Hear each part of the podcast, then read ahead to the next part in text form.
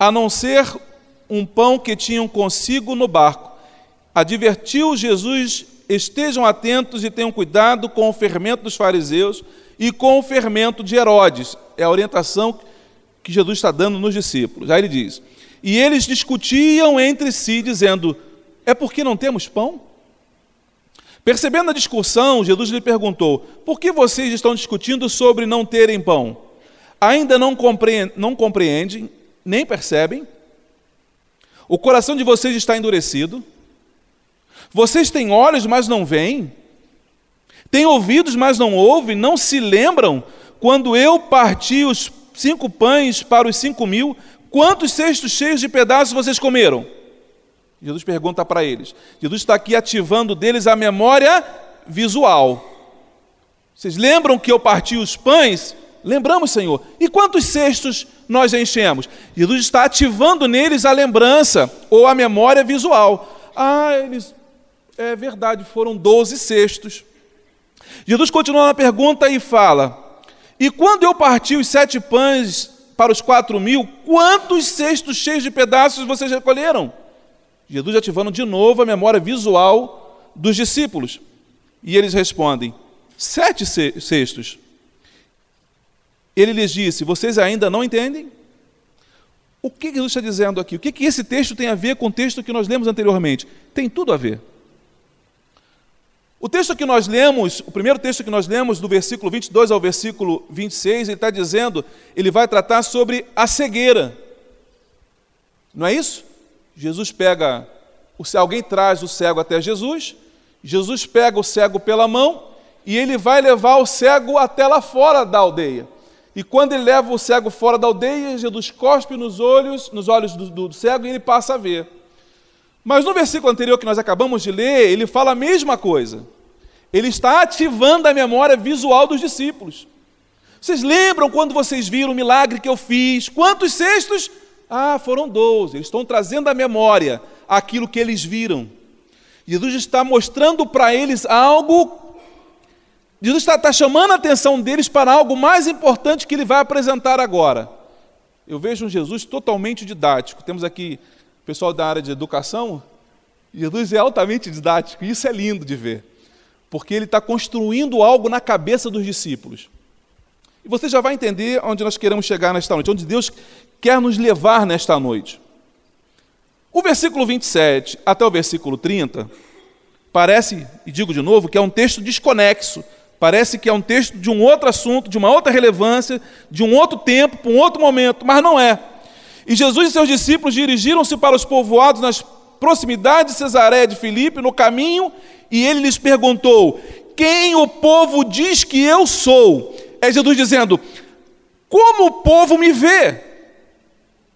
Jesus está perguntando assim aos discípulos: e aqui, como é, que, como é que o povo aí fora está me enxergando? Como é que eles me veem? Como é que eles me percebem? Como é que eles me veem? É o que Jesus está perguntando. Você percebe que, de novo, Jesus está trabalhando com a questão visual? Você consegue entender isso? E aí, versículo 28 responde: E eles responderam: Alguns dizem que tu és João Batista, outros Elias e outros ainda um dos profetas. Então você percebe que cada pessoa tem uma visão diferente sobre o mesmo assunto, sobre a mesma pessoa. E a pessoa aqui em si é Jesus. O contexto aqui, o sujeito é Jesus. E as pessoas, o que, que elas dizem a respeito dele? Cada um vai dar uma coisa, uma característica diferente de Jesus. Como cada um está enxergando Jesus. Ah, ele é profeta, ele é Elias, ele é o profeta, ele é o Messias que havia de vir, e cada um fala algo diferente. E aí você já conhece esse texto. E vocês? A pergunta que Jesus faz é: o que, que o povo lá fora me enxerga? Como o povo lá fora me enxerga? Como o povo lá fora diz que eu sou? Agora Jesus vira para os discípulos e fala: e vocês? Como é que vocês me enxergam? Quem vocês pensam que eu sou? Como vocês me veem? E aí Pedro responde: Tu és o Cristo. Tu és o Cristo. Jesus o advertiu para que não falasse a ninguém a respeito disso. Esse texto você já conhece. O que eu quero falar nesta noite? Nós vamos falar sobre cegueira espiritual. Vamos falar sobre cegueira. A cegueira no Oriente Médio ela ainda é um grande problema, uma maldição lá naquele lugar. A cegueira ainda é uma, um grandes, uma das grandes maldições no Oriente Médio. Ah, naquele tempo, na época de Jesus, havia-se pouco asseio em relação aos olhos. E alguns comentaristas vão dizer que as pessoas não tinham hábito nem de lavar o rosto, nem de lavar os olhos. Então, ah, imagina, eh, a mosca, e dava infecção, e as pessoas perdiam a vista por coisas pequenas. O sol escaldante do deserto, o brilho que fazia na areia do deserto e voltava para os olhos, acabava também com a retina, e as pessoas, era normal que houvessem cegos em Israel, naquela região da Palestina.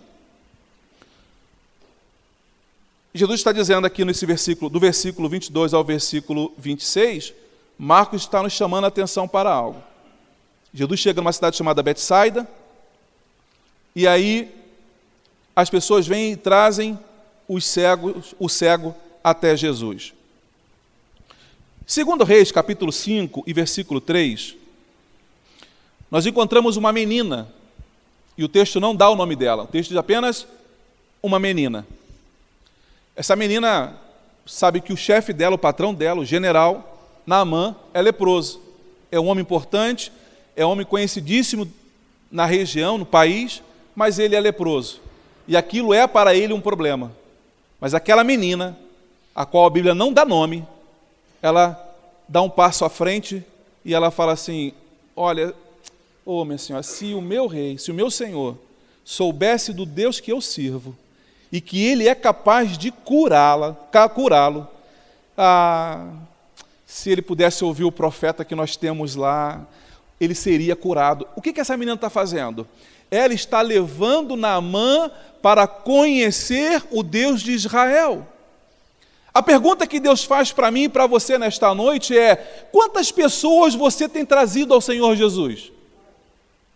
Quantas pessoas você tem sentido no teu coração a responsabilidade, o compromisso de levá-las até o Senhor Jesus? Ou não se importa, ou você não se importa, ou não dói em você saber que pessoas estão sendo destruídas e arruinadas porque não conhece o Senhor. Esse tipo de coisa tem que trazer para mim um constrangimento muito grande. E a menina, ela não se entrega. Ela fala: Eu conheço na minha terra tem um homem que Deus usa. E se o nosso Senhor, se o meu, se o meu patrão for até ele, ou ele vier até aqui, esse problema de cegueira, de, de, de lepra, ó, isso aí é, isso é galho fraco. Esse negócio de cegueira, para o Deus que eu sirvo, isso não é nada. Marcos, no capítulo 2 e versículo 3, o texto diz que quatro amigos, o texto também não diz nome, quatro amigos, eles resolvem trazer um outro que é paralítico e descer ele pelo teto da casa porque não consegue entrar pela porta nem pela janela. Mas o texto, de novo, não dá nome desses quatro amigos. Ele apenas diz quatro amigos. O que eu quero dizer para você nesta noite é que não se importe. Não, não, não, não dê importância se o que você está fazendo para o reino parece não ser percebido se aquilo que você faz parece não ser notado por ninguém. Ah, pastor, só Deus sabe o que eu fiz. E que mais o quê? Quem mais precisa saber? Era ele que precisava saber e ele já sabe, dê-se por satisfeito. O que, que você prefere, um tapinha nas costas como gratidão? Porque se a sua recompensa, a Bíblia diz que, que a tua mão direita não vê o que a esquerda. Por quê? Se a esquerda vê o que a direita fez, você já recebeu a tua recompensa. Ele está dizendo o texto que se você recebe um tapinha nas costas, oh, parabéns, você arrebentou lá o negócio lá, hein? Significa dizer que o seu galardão você já recebeu. Ora, irmãos, eu não quero. Eu estou abrindo mão, eu estou abrindo mão do tapinha nas costas. Eu estou abrindo mão do tapinha. Não anuncia, não precisa anunciar o que eu fiz. Por quê? Porque se eu não anuncio, se ninguém anuncia o que eu fiz, foi só para o Senhor. A Bíblia diz que Ele que vê em secreto ele te recompensa. Ah, eu não quero trocar. Você lembra? Você lembra desse? Tinha um programa na televisão, no SBT, que era no programa do Silvio Santos, era Domingo no Parque, né? Eu vou descobrir a idade do pessoal aqui agora. No Domingo no Parque tinha um, tinha um foguete, e entrava um garoto no foguete, colocava aquele fone no ouvido, né? E aí o Silvio Santos ele não ouvia nada do que acontecia fora. É como se entrasse ali dentro daquela cabinezinha ali, né? Ele entrava aqui na cabine e ele ficava aqui com o fone no ouvido ouvindo uma música qualquer. A luzinha acendia para ele na frente e ele só precisava dizer sim ou não. Sim. A luzinha acendeu, ele dizia sim. A luzinha acendeu, ele podia dizer não. E aí o desespero acontecia nas nossas casas. Porque o Silvio Santos falava assim: você quer trocar essa televisão de 29 polegadas por esse prendedor de roupa? Aí ele dizia: não, não, não quero. A gente em casa ficava desesperado. Chamava o cara de burro. Seu burro, ele não está tá te ouvindo. Ele só está vendo uma luzinha piscar e ele sabe que tem que dizer sim ou não. É exatamente assim que a gente faz hoje, irmãos. A gente troca, às vezes, uma, uma televisão 29 polegadas por causa de um prendedorzinho de roupa. O que Deus está dizendo para você é que Deus tem coisas muito maiores para você. É muito pequeno um tapinha nas costas e, aí, hein? Cantou bem para caramba, hein? Ó, oh, arrasou. Vai durar quanto tempo esse balão inflável aí? Né? Que a gente se incha, né? Ó, oh, arrebentou, cantou, pregou muito, hein? Caramba, tu pregou pra caramba. Vai durar quanto tempo esse balão? Eu prefiro, eu prefiro, não sei você, mas eu prefiro guardar segredo daquilo que eu faço. Trouxe uma cesta básica para alguém, ninguém vai saber. Eu vou lá e dou a cesta básica sem ninguém saber. Deixa pensar que você não está fazendo nada. Deixa o pessoal pensar que seja um anônimo de Jeová. Seja um anônimo. Traga as pessoas para a casa do Senhor. Não se preocupe se alguém vai fazer uma placa para você e colocar na entrada da igreja. Esse foi o que mais trouxe pessoas para a igreja esse ano. Esquece isso. Deus tem coisas maiores para você. Amém? O segundo tópico que eu quero falar nesta noite é o levou para fora do povoado. Segura aí. Se segura na cadeira aí. Segura, segura o teu irmão. segura teu irmão aí. O texto está dizendo para mim, eu vou deixar eu ler de novo esse texto aqui. É o versículo 23. E tomou o cego pela mão e o levou para fora do povoado. Jesus pega o cego, porque ele não vai caminhar sozinho. Jesus pega ele pela mão. Alguém traz o cego a Jesus e quer ensinar Jesus como tem que fazer, né? Toca nele para ele ser curado, Jesus. Jesus pega o, ceguinho pela mão e vai levando o ceguinho para fora do povoado. O cego está indo em algum lugar, ele não sabe onde é, mas ele está sendo conduzido. Ele está sendo levado. O nosso maior problema, irmãos, às vezes, é deixar Deus nos conduzir. A gente não tem paciência para esperar. Porque eu, como cego, eu não sei onde é que vai chegar. Eu não sei quantos passos faltam. E nem me importa. Se é o Senhor Jesus que está me levando, deixa Ele te conduzir. Deixa Deus te levar. É Deus que está conduzindo a sua vida. Deixa, deixa. Voa na asa, na, na, na, sobre o vento. Deixa Deus te levar. Jesus leva ele para fora do povoado. Quando chega lá fora do povoado, imagina, está distante. O povo sabe que Jesus cura. Tanto é que levaram o cego até Jesus. Há uma expectativa no povoado para aquilo que Jesus vai fazer. Sim ou não? Imagine agora se entra alguém cego aqui e vai vir à frente, vamos orar por ele e temos garantia de que o cego vai ver. Qual é a sua expectativa? Eu quero ver esse milagre. Então está todo mundo olhando para o cego e olhando para Jesus para ver em que momento isso vai acontecer. Mas, mas Jesus está cada vez mais distante, levando o cego para longe. E chega lá longe, bem distante. Jesus cospe no olho do cego, coloca a mão no olho dele. Mas como as pessoas que estão longe estão enxergando aquilo que está sendo feito? Qual é a visão das pessoas em relação a essa ação, olhando de longe. Cara, tu viu o que Jesus fez? Jesus cuspiu na cara do cego, cara. Que coisa louca! Coitado do ceguinho, ele cuspiu na cara do cego. Porque de longe, você não tem uma visão real, ou clara, ou nítida daquilo que está acontecendo. Aí, Jesus pega o, o ceguinho, leva para longe e cospe nos olhos dele. O que, Deus está dizendo para mim nesta noite? Se você quer entender aquilo que Deus está fazendo, chega mais perto. Chega para perto. Jesus tirou o ceguinho de dentro do povoado, mas não proibiu o povo que estava no povoado de vir até ele. O texto não proíbe. Jesus não proíbe ninguém de segui-lo. Jesus apenas tira o, tira o cego e leva para fora da aldeia.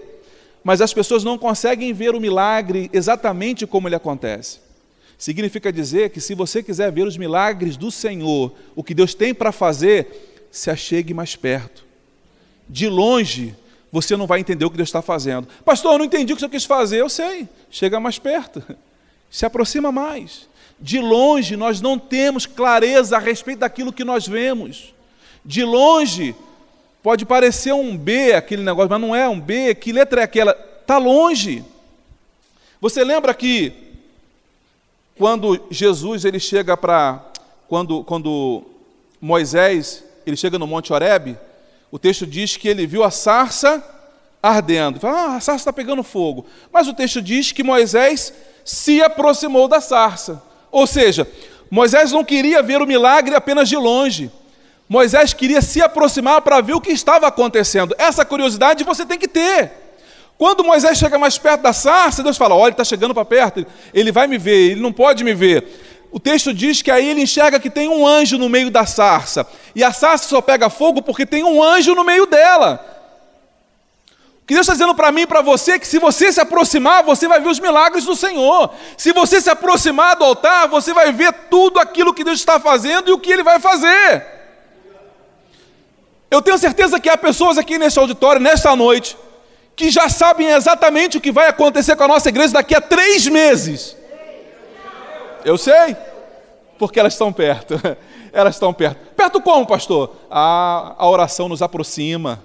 A oração nos aproxima. Elas vão dormir e elas vão, vão estou em casa, vão ter um momento de oração. Senhor, a nossa igreja ali, Senhor, vamos sacudir esse bairro. Senhor, manda moradores para poder visitar. Manda a gente para a igreja. Salva, Senhor, essa população. Salva, Senhor, essa cidade.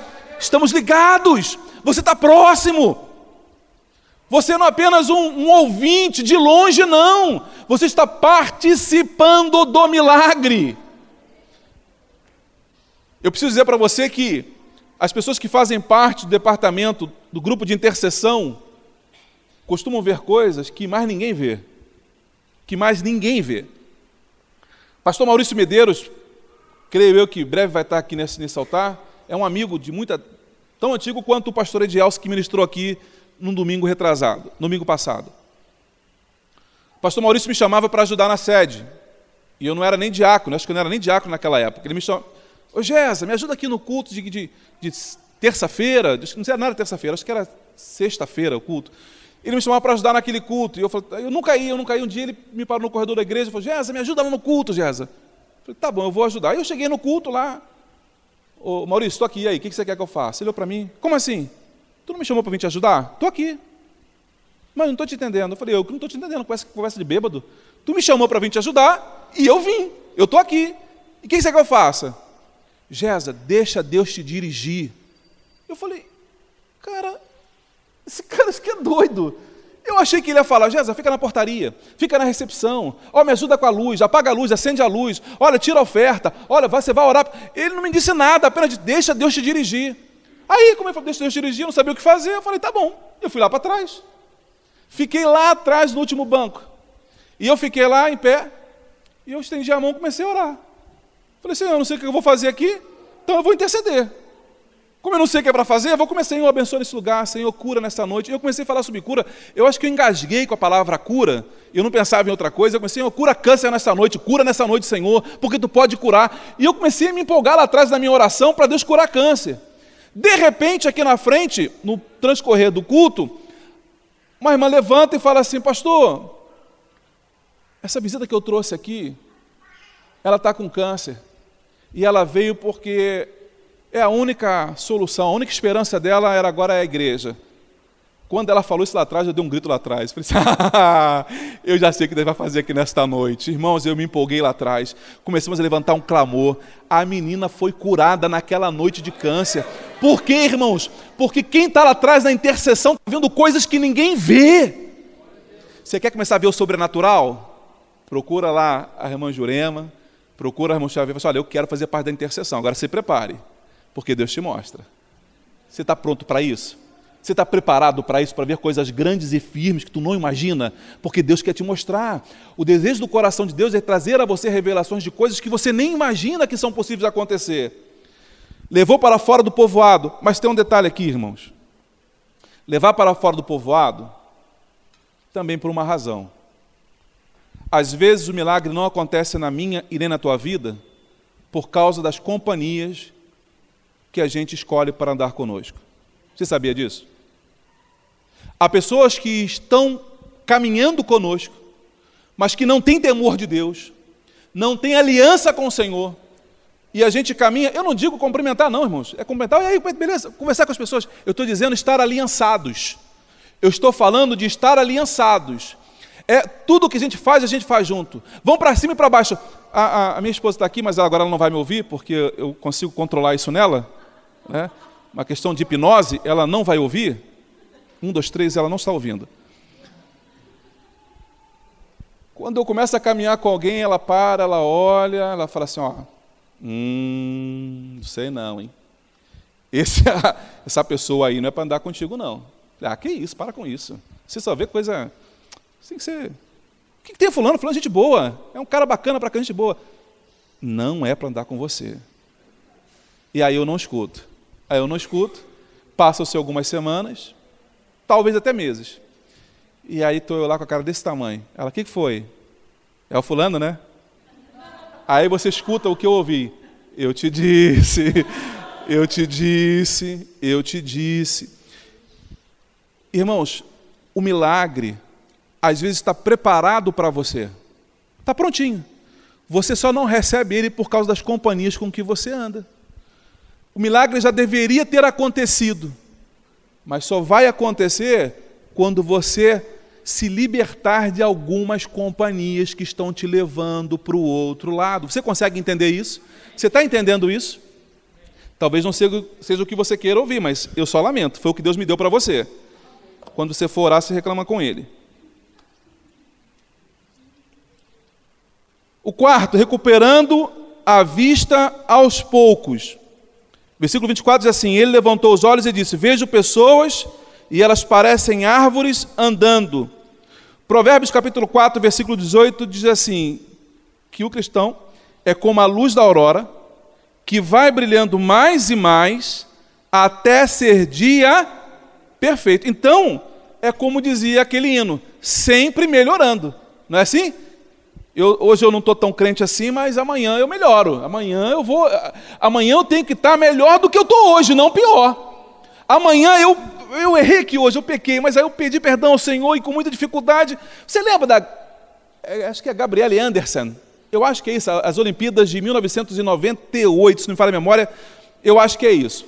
Ela é uma maratonista e é uma cena que é uma cena que marca muito a vida da gente, porque é uma mulher que ela está numa maratona e de repente ela tem câimbras no corpo todo. E ela já está perto da linha de chegada, mas a câimbra tomou conta. E aí ela está correndo assim, ó. Ela tá, você lembra dessa imagem? Se você buscar isso no YouTube, você vai ver. É uma cena que todas as vezes que eu vejo, me deixa impactado aquela imagem, daquela mulher que está correndo torta e os médicos chegam do lado nela, vem, querem colocar a mão e ela fala: Não, bota a mão em mim, porque senão ela vai ser desclassificada. E ela fala: Não, bota a mão, porque eu vou chegar lá, eu vou chegar. E ela está com dificuldade, ela e ela está indo com muita dificuldade. O que, que eu vejo isso, irmãos? Está difícil servir a Jesus, mas continua caminhando. Continua, pastor, está doendo, está difícil, pastor, mas faz igual ela, está difícil, mas você vai, você não para, porque daqui para frente nós não recuamos mais, nós não voltamos, é daqui para frente. Deus manda dizer para você, é daqui para frente. Está difícil, está difícil, continua, continua, pastor. Essa semana foi, essa semana foi brava, pastor. Essa semana, olha, essa semana, essa semana foi difícil. É, eu sei, acredito. É assim mesmo. Mas você se esforça. Porque aquela mulher chegou no final. Eu, eu não sei nem o nome de quem ganhou as Olimpíadas. Eu não sei o nome de quem ganhou a maratona. Mas o nome dela e a história dela nós sabemos. Por quê? Porque, irmão, ela se esforçou, ela fez algo que estava além dela para alcançar aquilo que ela queria. O que, que você quer? Você quer alcançar os céus? Quem quer ir para o céu aqui? Quem quer morar nas mansões celestiais com Jesus? Quem quer ouvir a trombeta tocar para ser arrebatado às nuvens? Quem espera por isso? Então, todo sacrifício que você fizer por isso é pouco. Esforça-te e tem de bom ânimo. É a palavra do Senhor para mim, para você nesta noite. Esforça-te, esforça-te. Pastor, mas eu, eu cometi um pecado lá, pastor. Não tem problema não, meu irmão pede perdão e continua. Pastor, mas eu, eu, eu cometi uma, uma falha, pastor. Aí que está fazendo o quê? Vai parar por causa disso? Não, continua. Continua, porque a graça do Senhor, ela te alcançou. A palavra diz: o que vai nos separar do amor de Cristo é a altura, é a profundidade, é a fome, é a nudez, é a espada. O que vai nos separar desse amor? Nada pode nos separar do amor de Cristo. Não é um pecado que vai me afastar dele. É claro eu não vou fazer disso agora um desejo de ficar pecando, porque João diz que aquele que é nascido de Deus não peca, ou não vive na prática do pecado. Eu não tenho desejo pelo pecado, mas se eu pecar, diz João, lembre-te que nós temos um advogado. Você pecou, errou? Senhor, me, me perdoa, Senhor, me perdoa. E continua. Está difícil, mas continua. Você vai chegar lá. Você vai chegar lá em nome de Jesus, você vai chegar lá. Quem vê errado, quem não enxerga direito, não entende entende errado e toma decisões de forma equivocada. O texto diz que ele, quando olha, ele vê homens como ele vê homens como árvores. Jesus cospe no olho dele, passa a mão e Jesus pergunta: O que, que você está vendo? O texto diz que ele, o rapaz levanta a cabeça e ele, ele olha e fala: Estou vendo homens como se fossem árvores. De repente, o rapaz podia pensar: não, mas está bom, Jesus, eu não via nada, estou no lucro. Eu não via nada. Eu já estou vendo o homem como se fosse árvore, estou no lucro. Não, tá bom para caramba. Jesus, valeu, obrigado, fui, hein?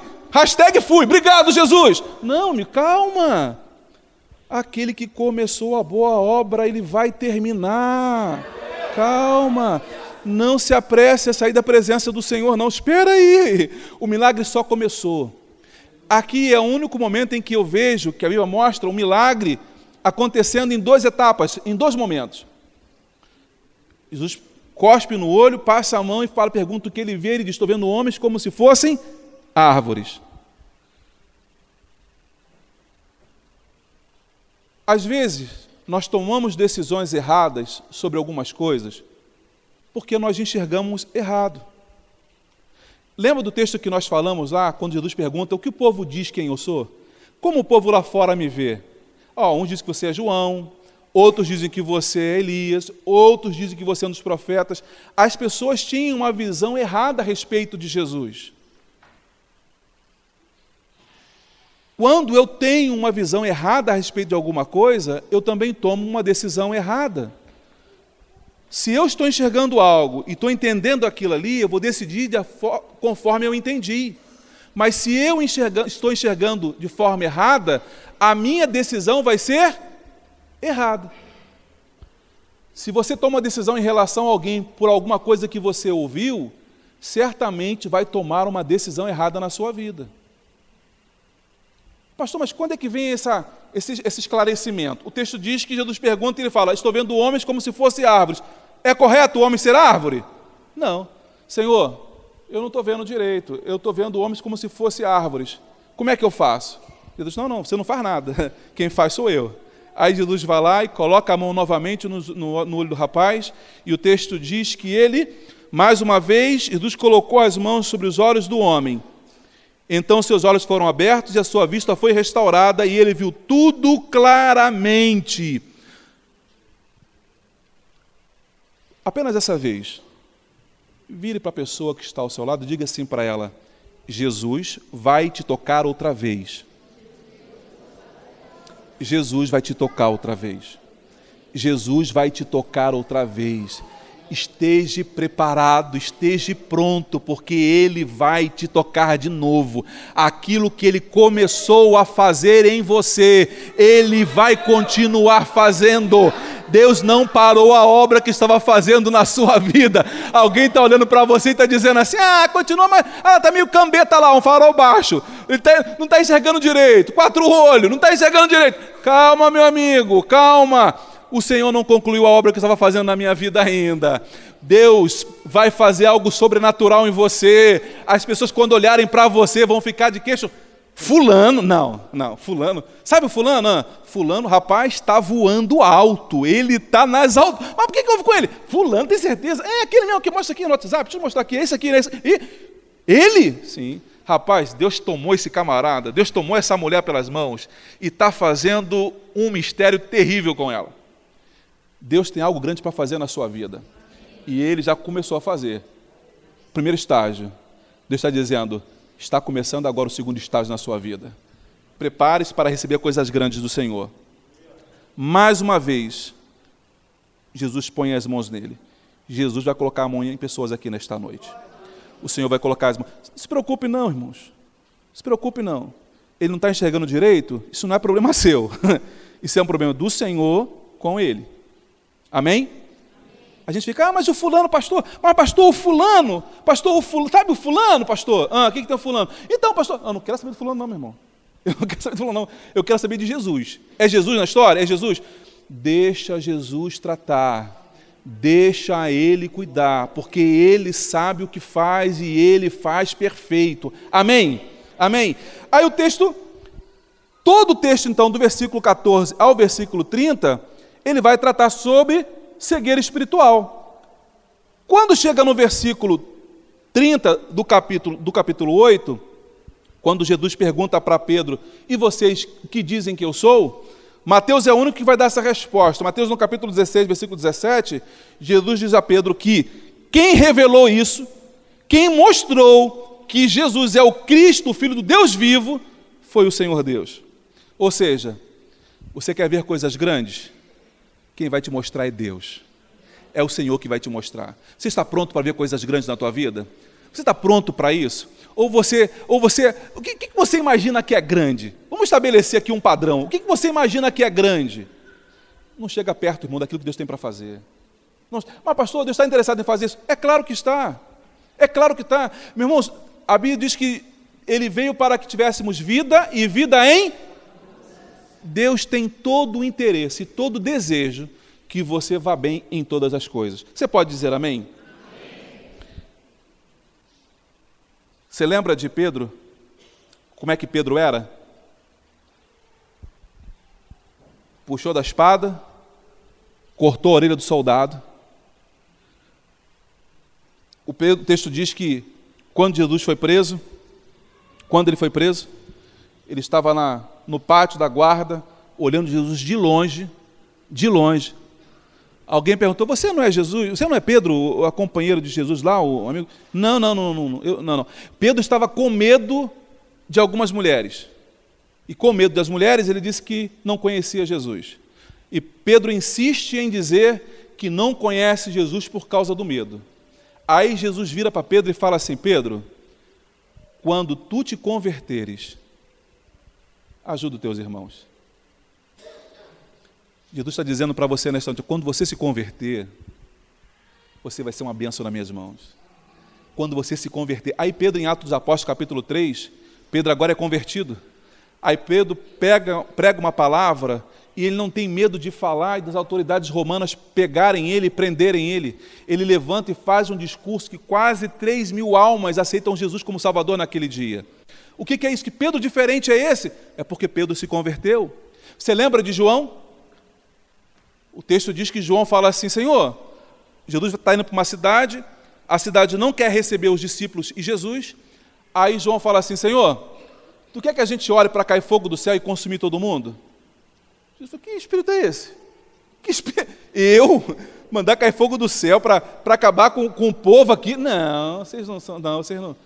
Esse mesmo João, quando ele se converte, em João no capítulo, 1 João, Ele diz, 1 João capítulo 4, versículo 7, esse mesmo João que queria cair, fazer cair fogo do céu para matar a população inteira, é o mesmo João que é chamado de apóstolo do amor.